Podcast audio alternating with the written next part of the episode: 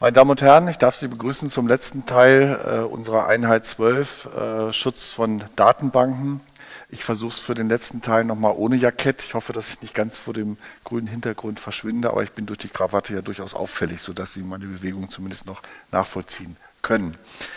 Ja, wir sind beim Schutzumfang von Datenbanken und äh, vor allen Dingen äh, wollen wir hier auch nochmal auf das Datenbankherstellerrecht eingehen und dessen Schutzumfang näher ausloten. Wir hatten ja über die Schutzvoraussetzungen gesprochen und auch die Eingrenzung, die der EuGH äh, dadurch durchgeführt hat, dass er eben sehr strikt zwischen der Datengenerierung und der Datensammlung abgegrenzt hat und auch sehr restriktiv abgegrenzt hat. Wir wollen jetzt mal sehen, ob sich da auf der äh, Rechts, also auf der Schutzumfangseite auch niederschlägt und die Frage stellt sich, welche Verwertungsrechte knüpft der Gesetzgeber an das Datenbankherstellerrecht? 87b äh, Absatz 1 des Urheberrechtsgesetzes behandelt diese Frage und äh, sagt uns zunächst mal, ähm, zu den Rechten gehört die Vervielfältigung, Verbreitung und öffentliche Wiedergabe der Datenbank insgesamt oder eines wesentlichen Teils. 87b Absatz 1 Satz 1. Also, die Rechte sind durchaus, wie wir sie aus dem Urheberrecht auch kennen, Vervielfältigung, Verbreitung und öffentliche Wiedergabe und dann eben zumindest eines wesentlichen Teils der Datenbank. Ähm, das ist die eine Alternative, das ist aber nicht alles. Wenn diese Alternative nicht erfüllt ist, vor allen Dingen, das ist der häufigste Fall, scheitert an dem Nichtvorliegen der Entnahme eines wesentlichen Teils, dann greift die zweite Alternative ein. Und die ist etwas komplexer noch, auch vom Wortlaut her eine wiederholte und systematische Vervielfältigung, Verbreitung, öffentliche Wiedergabe von nach Art und Umfang unwesentlichen Teilen der Datenbank, sofern diese Handlungen entweder einer normalen Auswertung der Datenbank zuwiderlaufen oder die berechtigten Interessen des Datenbankherstellers unzumutbar beeinträchtigen. Sie sehen also beim zweiten Teil wird es etwas komplexer, mehrere Merkmale involviert. Zunächst mal wiederholte und systematische Verwertungshandlung von unwesentlichen Teilen. Und zusätzlich müssen diese Handlungen eben entweder die normale, der normalen Auswertung zuwiderlaufen oder, oder die berechtigten Interessen unzumutbar beeinträchtigen. Klassische Interessenabwägung. Beim ersten Teil weiß man nicht so genau. Eine normale Auswertung der Datenbank zuwiderlaufen. Da kann auch sehr vieles drunter fallen. Wie ist das zum Beispiel, wenn ich eine äh, Datenbank im Wettbewerb aufziehe? Ne? Ist das etwas, was der normalen Auswertung zuwiderläuft? Also die Richtlinie ist hier auch recht und das kommt aus der Richtlinie eben, ist hier recht vage gefasst und hat die Konkretisierung dann auch der Rechtsprechung überlassen. So, fangen wir mal mit den Verwertungsrechten an, äh, die ja für beide Teile auch, äh, beide Alternativen des 87b Absatz 1 auch gelten. Die Richtlinie, die Datenbankrichtlinie spricht von Entnahme und Wiederverwendung, benutzt also nicht dieses urheberrechtliche ähm, äh, die äh, Diktion, die urheberrechtlichen Begriffe. Der deutsche Gesetzgeber hat das entsprechend angeglichen, um eine ja, Harmonisierung auch mit den urheberrechtlichen Verwertungsrechten herzustellen und da vielleicht auch äh, in der Rechtsprechung eine gewisse Angleichung äh, herstellen zu können. Man muss aber da aufpassen, ne? denn äh, letztendlich geht es hier dann letztendlich auch wieder um eine richtlinienkonforme Auslegung, sodass maßgeblich eben die Richtlinienbegriffe der Entnahme und sind. So, bei der, beim Vervielfältigungsrecht, äh, also Klammer auf, Entnahme, Klammer zu. Ähm, dieses Kriterium ist jetzt auch näher konkretisiert worden durch die Rechtsprechung und ähm, im Prinzip geht es darum, dass sich die Gesamtheit oder Teil der Datenbank auf einem anderen Datenträger als der äh, als dem der Ursprungsdatenbank wiederfindet. Also Übertragung auf einen anderen Datenträger, egal in welcher Form. Ähm, also auch hier wieder ein recht weiter Vervielfältigungsbegriff, der aber wie Sie sehen können, sich ein bisschen unterscheidet eben auch von dem äh, urheberrechtlichen Vervielfältigungsbegriff. Unerheblich ist es dabei, ob eben hier technische Mittel oder manuelle Verfahren eingesetzt werden. Und das war zum Beispiel in unserem Fall mit der Gedichttitelliste so. Da hat sich äh, der Beklagte in dem Fall eben hat sich an den Bildschirm gesetzt, hat das von dem Bildschirm abgeschrieben.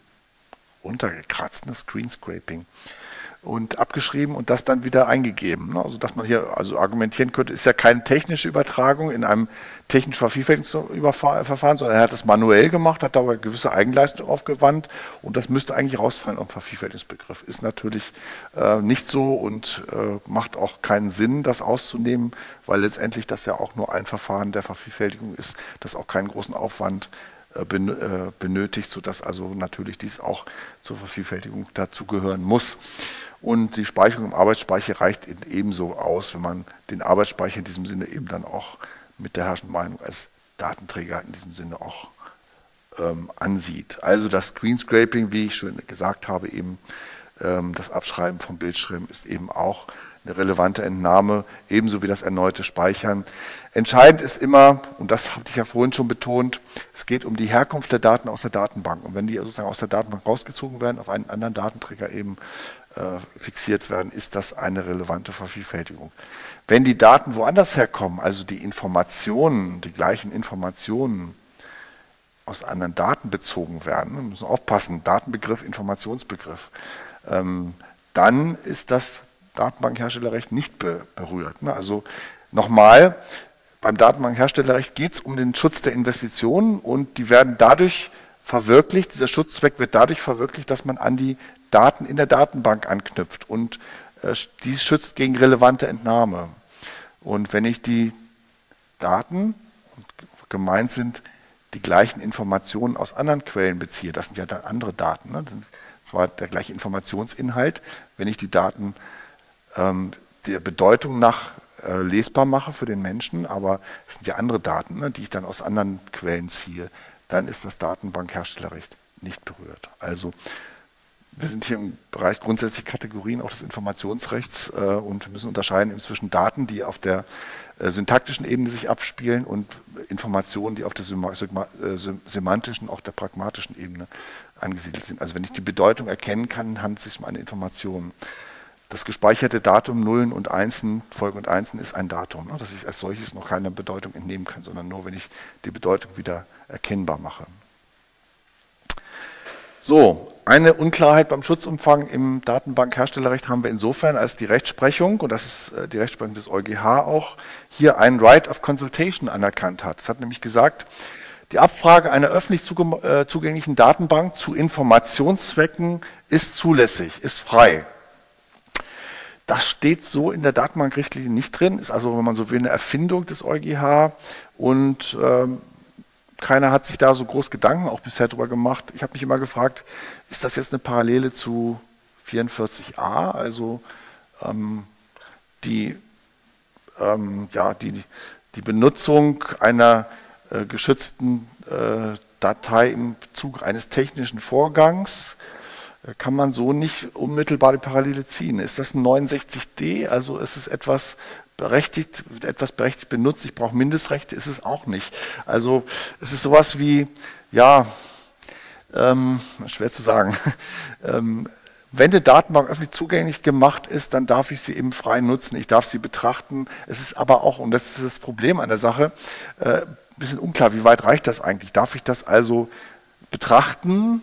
Darf ich das dann schon abschreiben? Dann wären wir wieder beim Screenscraping damit hätte ich ja schon eine Vervielfältigung vorgenommen. Das kann der EuGH eigentlich auch nicht meinen, ne, dass die Vervielfältigung öffentlich zugänglich gemachter Datenbanken frei ist. Denn ob öffentlich zugänglich gemacht oder nicht, spielt für den Schutz der Datenbank auch keine Rolle. Also die Vervielfältigung ist wohl nicht erfasst. Es ist praktisch nur das Wahrnehmen. Ne? Das, also nehmen wir unser Beispiel mit den Fußballplänen im Wettbüro, wenn das Wettbüro eben äh, diese Daten diese Spielpläne öffentlich zugänglich macht, ich betrachte die am Bildschirm, dann ist das eben eine Konsultation zu Informationszwecken, die nicht unter die geschützten Handlungen fällt.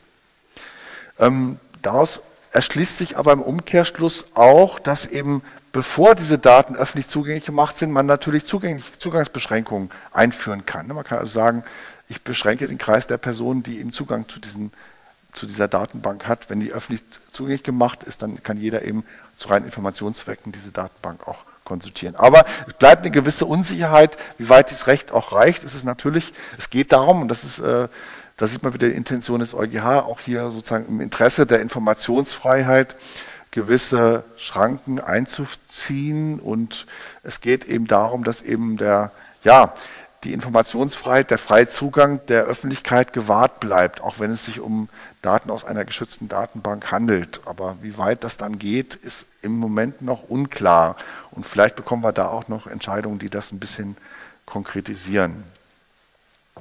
So, dann haben wir das Recht der öffentlichen Zugänglichmachung, das eben auch äh, zu zum Schutzumfang des Datenbankherstellerrechts gehört. Ähm, da können wir uns weitgehend auf die Rechtsprechung auch zum Urheberrecht, 19a, stützen. Also auch hier äh, Hyperlinks frei. Das hat der BGH in der Paperboy-Entscheidung auch nochmal für das Datenbankherstellerrecht ausdrücklich festgestellt. Bei dem Framing weiß man es nicht so genau. Ich hatte die BGH-Vorlage ja auch angesprochen in der Einheit Urheberrecht im Internet. Ähm, der BGH hat nochmal in der Autobahnmautentscheidung auch eine Abweichung zu 19a herausgearbeitet. Die liegt darin, dass Datenbanken, wenn sie so vertraglich auch genutzt werden, typischerweise nur den, die den Nutzer selbst betreffenden Datensätze bereitstellen. Ähm, hier gelten auch die einzelnen Vorgänge als öffentliche Zurverfügungstellung wenn die Nutzer in ihrer Gesamtheit äh, eine Öffentlichkeit darstellen. Das ist so ein bisschen eine Abweichung von der Rechtsprechung zu 19a des Urheberrechtsgesetzes. Ähm, bei der Störerhaftung für Software hatte der BGH eben äh, auch festgestellt, dass das Zusammenrechnen der einzelnen Nutzungsvorgänge eben nur dann die Störerhaftung begründen kann, wenn die äh, Nutzung eine gemeinschaftliche Nutzung begründet. Ansonsten müsste man im Rahmen der Störerhaftung eben die Nutzungsvorgänge eben einzeln betrachten und nicht die Gesamtheit der Empfänger auch mit einbeziehen. Vielleicht um die Abweichung zu 19a nochmal deutlicher zu machen, ähm, hier war eben spezifisch die äh, Situation angesprochen, dass die Datenbanken immer nur die den Nutzer betreffenden Daten dem Einzelnutzer zur Verfügung stellen.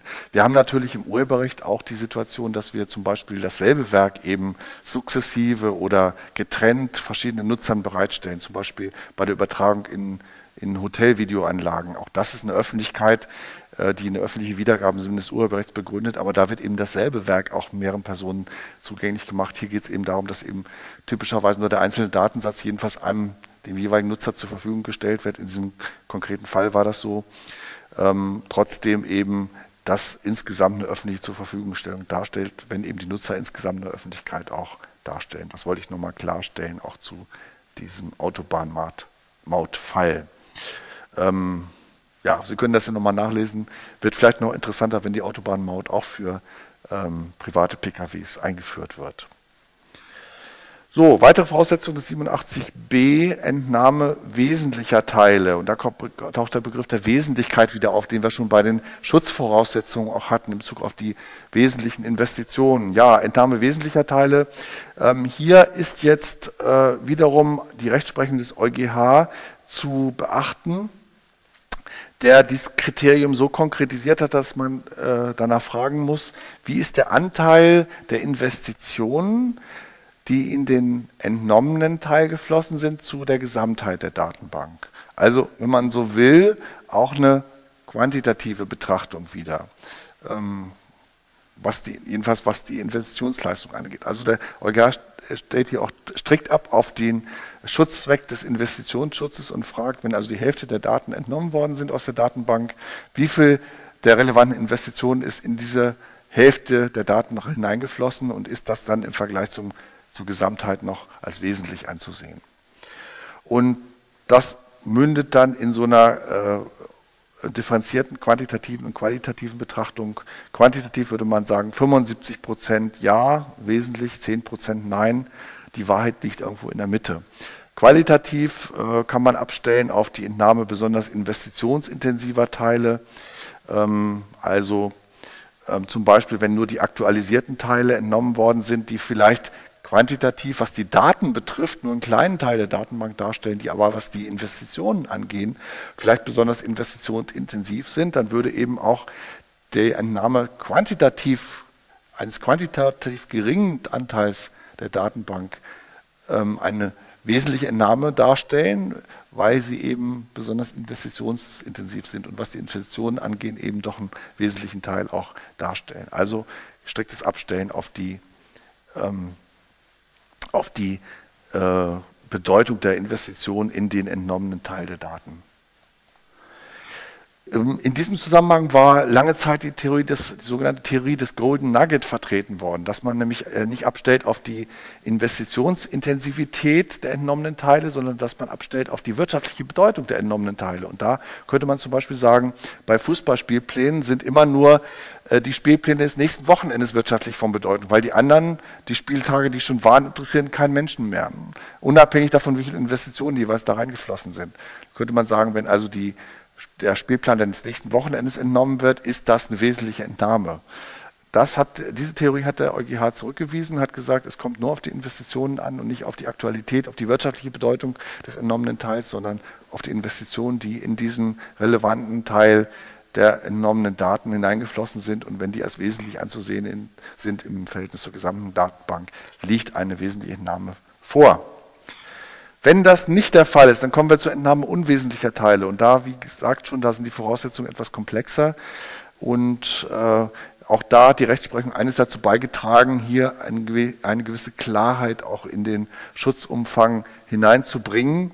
Ähm, sie hat nämlich gesagt, letztendlich geht es darum, dass dieser, äh, diese zweite Alternative von 87b Absatz 1 so eine Art Umgehungstatbestand ist, der ähm, eben die sozusagen das Kleinschneiden der Entnahmen äh, verhindern soll, um eben äh, zur Umgehung dieses der wesentlichen Entnahme zu kommen. Und das bedeutet dann auch, dass man eben auch bei dieser Entnahme unwesentlicher Teile so ein bisschen fragt, in der Kumulation der unwesentlichen Teile haben wir da wieder einen wesentlichen Teil, auch den man dann als wesentlichen Teil auch bewerten kann. Wenn also fortlaufend kleine Teile entnommen werden, fragen wir uns dann auch ein bisschen für die rechtliche Bewertung, würden diese kleinen Teile in der Summe eben auch eine, äh, die Wesentlichkeitsschwelle überschreiten oder nicht. Ähm, das ist noch einsichtig. Der BGH hat aber noch einen weiteren Twist hinzugefügt in der zweite Zahnarztmeinung 2 Entscheidung und hat gesagt, es reicht schon aus, wenn die Entnahme auf die wesentlichen Teile gerichtet ist, also dass irgendwann mal als, äh, äh, dazu kommt in der Fortsetzung der Entnahme, ähm, auch wenn das zum jetzigen Zeitpunkt noch nicht der Fall ist, also wenn man so will, so eine subjektive Zweckrichtung eingeführt, äh, damit den Schutz wieder etwas erweitert. Man kann darüber streiten, ob das im Sinne des Gesetzgebers ist und was auch, auch genau heißt, ne, darauf gerichtet, also wie wahrscheinlich muss der Eintritt dieser äh, der Schwellenüberschreitung da letztendlich sein. Also auch hier noch ungelöste Fragen und auch die Rechtsprechung was den Schutzumfang angeht, eben noch nicht ganz hundertprozentig eben ähm, äh, ja, konsolidiert. Ja, was bedeutet das jetzt für die Suchmaschinen? Und gerade bei Suchmaschinen ist dieser, äh, diese alternative Entnahme unwesentlicher Teile besonders relevant, weil Suchmaschinen natürlich nur einen kleinen Teil auch ähm, von fremden Datenbanken äh, auswerten und auch äh, dem Nutzer zur Verfügung stellen und vielleicht auch entnehmen. Da müsste man jeweils auf die genauen Vorgänge nochmal ab, äh, abzielen. Ähm, gehen wir mal von dem Fall aus, Suchmaschinen erfassen Teile der Datenbank und äh, machen die dem, dem Nutzer der Suchmaschine eben dann zugänglich. Wie würden wir, wenn wir das zunächst mal als sozusagen Entnahme unwesentlicher Teile auch betrachten, wie würden wir das in Bezug auf diesen zweiten Teil der, der Voraussetzung eben bewerten. Sind, ist die normale Auswertung der Datenbank beeinträchtigt? Sind berechtigte Interessen des Datenbankbetreibers beeinträchtigt?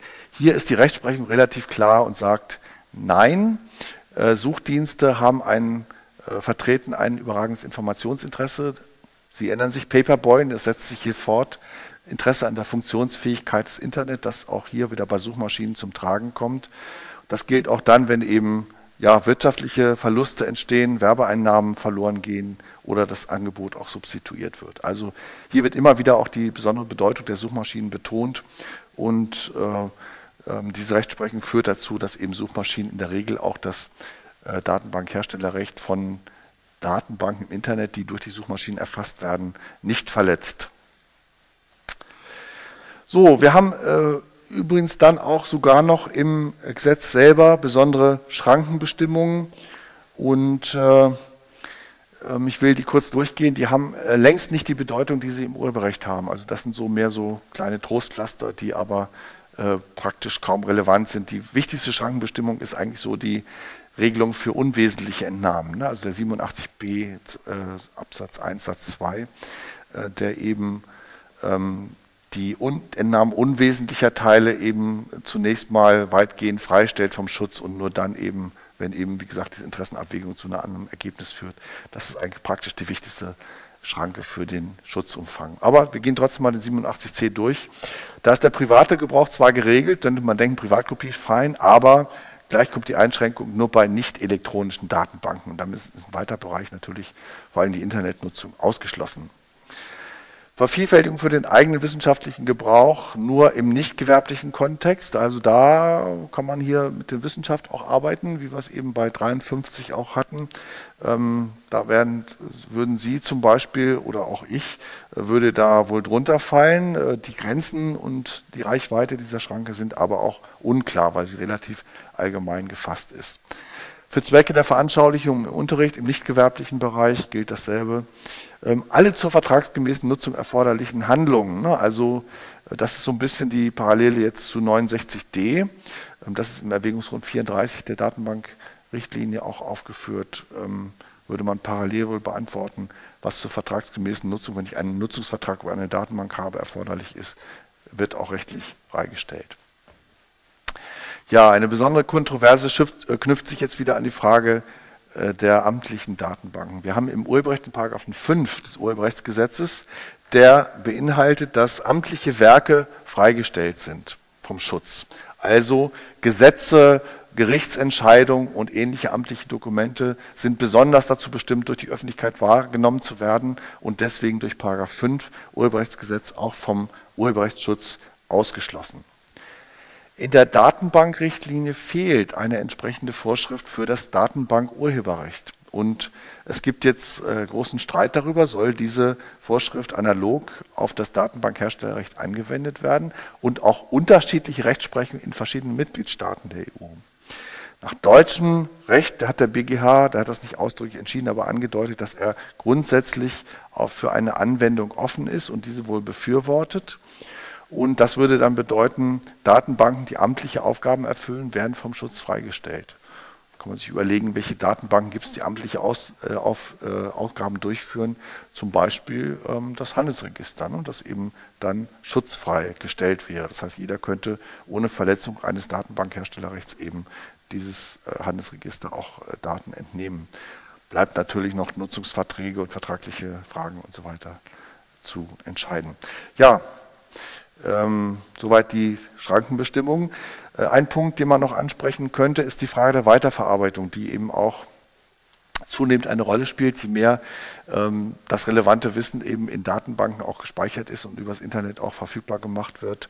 Wenn ich jetzt Daten aus zum Beispiel aus dem Handelsregister entnehme, die in mein eigenes Webangebot einstelle, zum Beispiel Unternehmensdaten oder auch äh, Daten über Locations, äh, also geografische Daten, damit äh, die, sozusagen diese Daten weiterverarbeite und die auch beitragen zur Veredelung meines Angebotes oder die Daten selber eben auch ähm, veredelt werden, welche Rechte entstehen daran. Das äh, sui generis Recht, das Datenbankherstellerrecht, hat kein eigenes Bearbeitungsrecht. Insofern ähm, ist, es, äh, äh ist dieses Bearbeiterrecht, Paragraph 23 Urheberrechtsgesetz für das Herstellerrecht, nicht übertragen worden.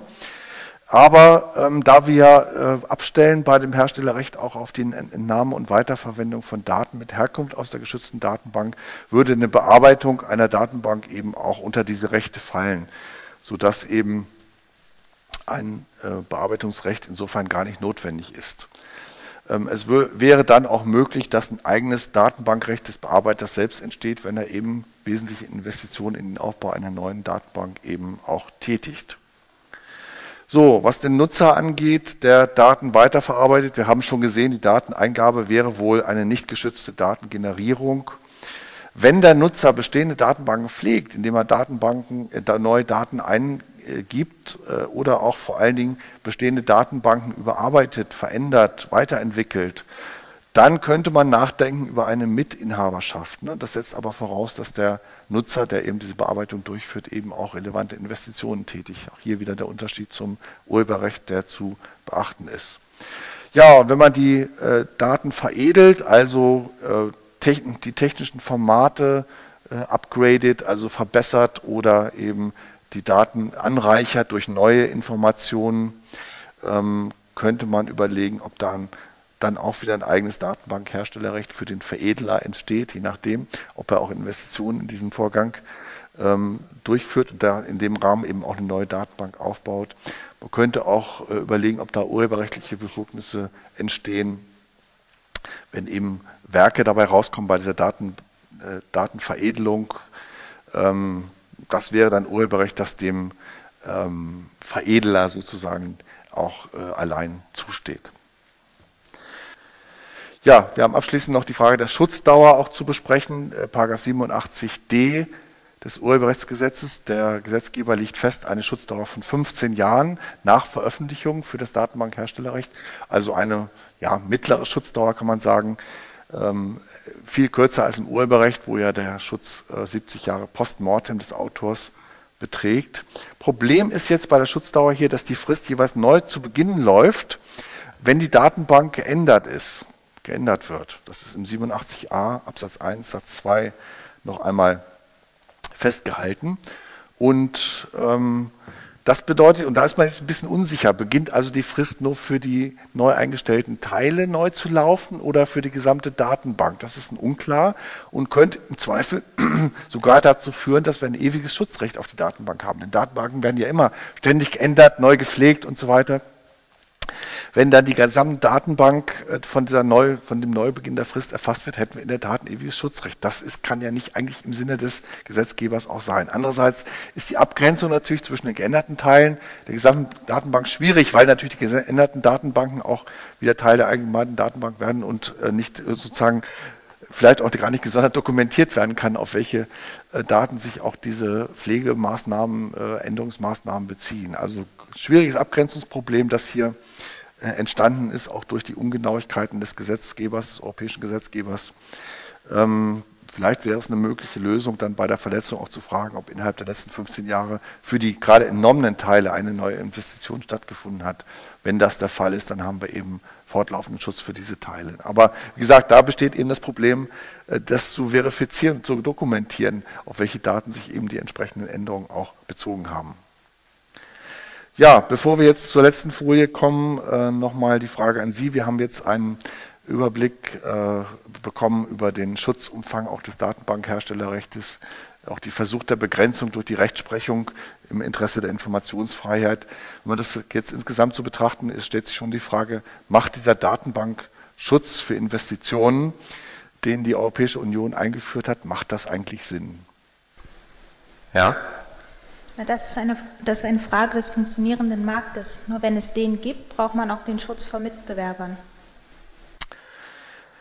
Genau, also hier muss man eben auch fragen, ähm, ja, äh, ist, funktioniert der Markt eigentlich äh, für Datenbanken in dem Sinne, dass eben äh, der Schutz auch äh, dazu anregen soll, hier einen Markt für Informationen, für Daten zu schaffen durch den Aufbau neuer Datenbanken. Wir haben eine längere Diskussion auch zu dem Thema Sole Source Databases, also Datenbanken, für die es nur eine einzige Quelle gibt. Und da kommt der Aspekt der Informationsfreiheit und auch der Wissenschaftsfreiheit ins Spiel. Es gibt äh, nämlich in der Tat spezialisierte Fachdatenbanken, die praktisch ein natürliches Monopol haben, weil es so aufwendig ist oder auch so spezialisiert ist, dass es da nur eine relevante Datenbank vielleicht weltweit gibt. Wenn die dann durch das Datenbankherstellerrecht erfasst ist, haben wir praktisch einen Schutz, einen Monopolschutz für die Informationen selber, weil es keine andere Quelle dafür gibt. Und äh, da in der Tat vereinigt sich sozusagen die Frage Schutz der Datenbank mit dem Schutz der Informationen selber. Nicht der Daten, sondern der Informationen selber. Kann man sagen, gut, wir haben das Kartellrecht. Im Kartellrecht gibt es die sogenannte Essential Facilities Doktrin, die hier vielleicht weiterhelfen kann.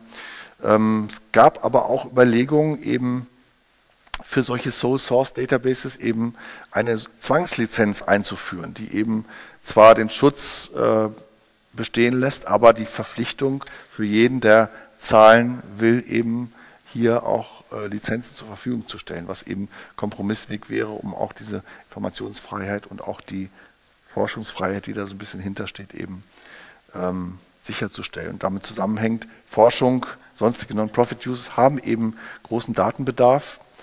Ähm, ich habe die Wetterforschung eben schon als Beispiel angesprochen auch.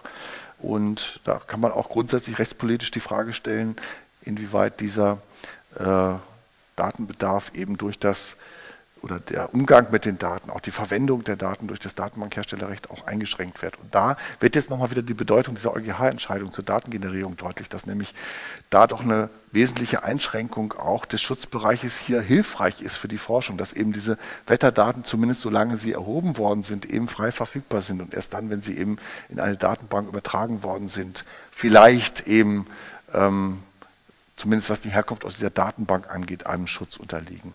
Also man sieht hier jetzt, wenn man es im Nachhinein betrachtet, dass der EuGH durchaus ähm, hier auch äh, bestimmte Zwecke verfolgte mit der Rechtsprechung, äh, die, den Datenbankschutz insoweit ein bisschen einzugrenzen. Ja, und damit zusammenhängt eben, muss man auch sagen, äh, der europäische Gesetzgeber ist hier allein geblieben ne, mit dem Datenbankherstellerrecht. Es gibt weder in den USA noch im asiatischen Raum vergleichbare Schutzrechte. Ähm, die Amerikaner haben lange diskutiert, äh, auch ob sie entsprechende, ein entsprechendes sui generis Schutzrecht einführen sollen.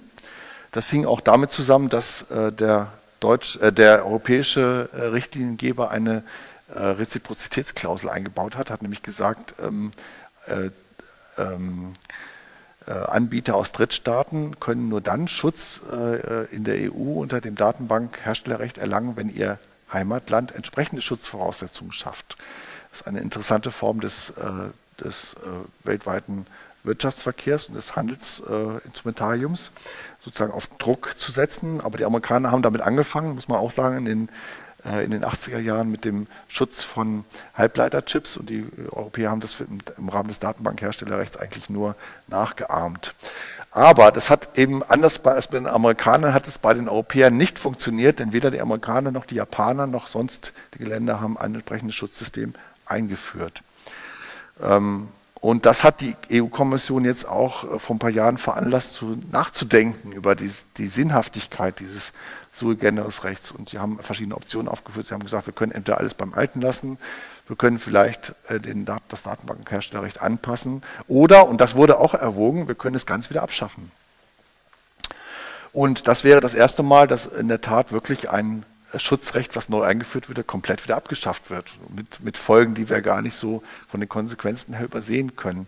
Man hat sich dann doch entschieden, diesen Weg nicht zu gehen, sondern äh, typisch europäisch eben alles beim Alten zu lassen. Aber es war eben auch in diesem Bericht der Kommission, der dem zugrunde lag, eben wurde auch aufgeführt, es lassen sich nicht wirklich derzeit ökonomische Wirkungen, Anreizwirkungen dieses Datenbankherstellerrechts feststellen. Und damit ist eigentlich der Schutz weg den man im Sinn hatte, äh, ja praktisch äh, leer gelaufen. Die Konsequenz müsste eigentlich sein, die Abschaffung, aber da müsste man das Rad wieder zurückdrehen. Wir hätten dann wieder unterschiedliche nationale Rechtslagen. Wir würden in Deutschland über das UWG gehen, in äh, 4 Nummer 9. In Skandinavien gab es eigene ähm, ähm, Datenbankrechte und so weiter. Und insofern der Zweck der Harmonisierung war natürlich auch einer der Zwecke, den man mit der Datenbankrichtlinie auch verfolgt hat. Insofern denke ich, ist die Entscheidung, das nicht abzuschaffen, richtig. Aber man muss eben vielleicht doch nochmal nachjustieren, auch von Seiten des Gesetzgebers. Ich habe einige kritische Punkte hier aufgeführt. Die Rechtsprechung hat dazu beigetragen und äh, das Datenbankherstellerrecht verträgt durchaus eine Überarbeitung im Lichte der Entwicklungen, die ich hier auch aufgeführt habe. Ja, damit wäre ich mit dem Schutz von Datenbanken auch zum Abschluss gekommen würde Sie auch bitten, in so die Begleitmaterialien, vor allem die, die Fälle auch, die einschlägigen Fälle mal so ein bisschen zu studieren, damit Sie auch einen Einblick bekommen in die äh, Details der Rechtsprechung und wie die, Rechts-, wie die Reichweite des Schutzes auch im Einzelnen bestimmt wird. Danke Ihnen für die Aufmerksamkeit.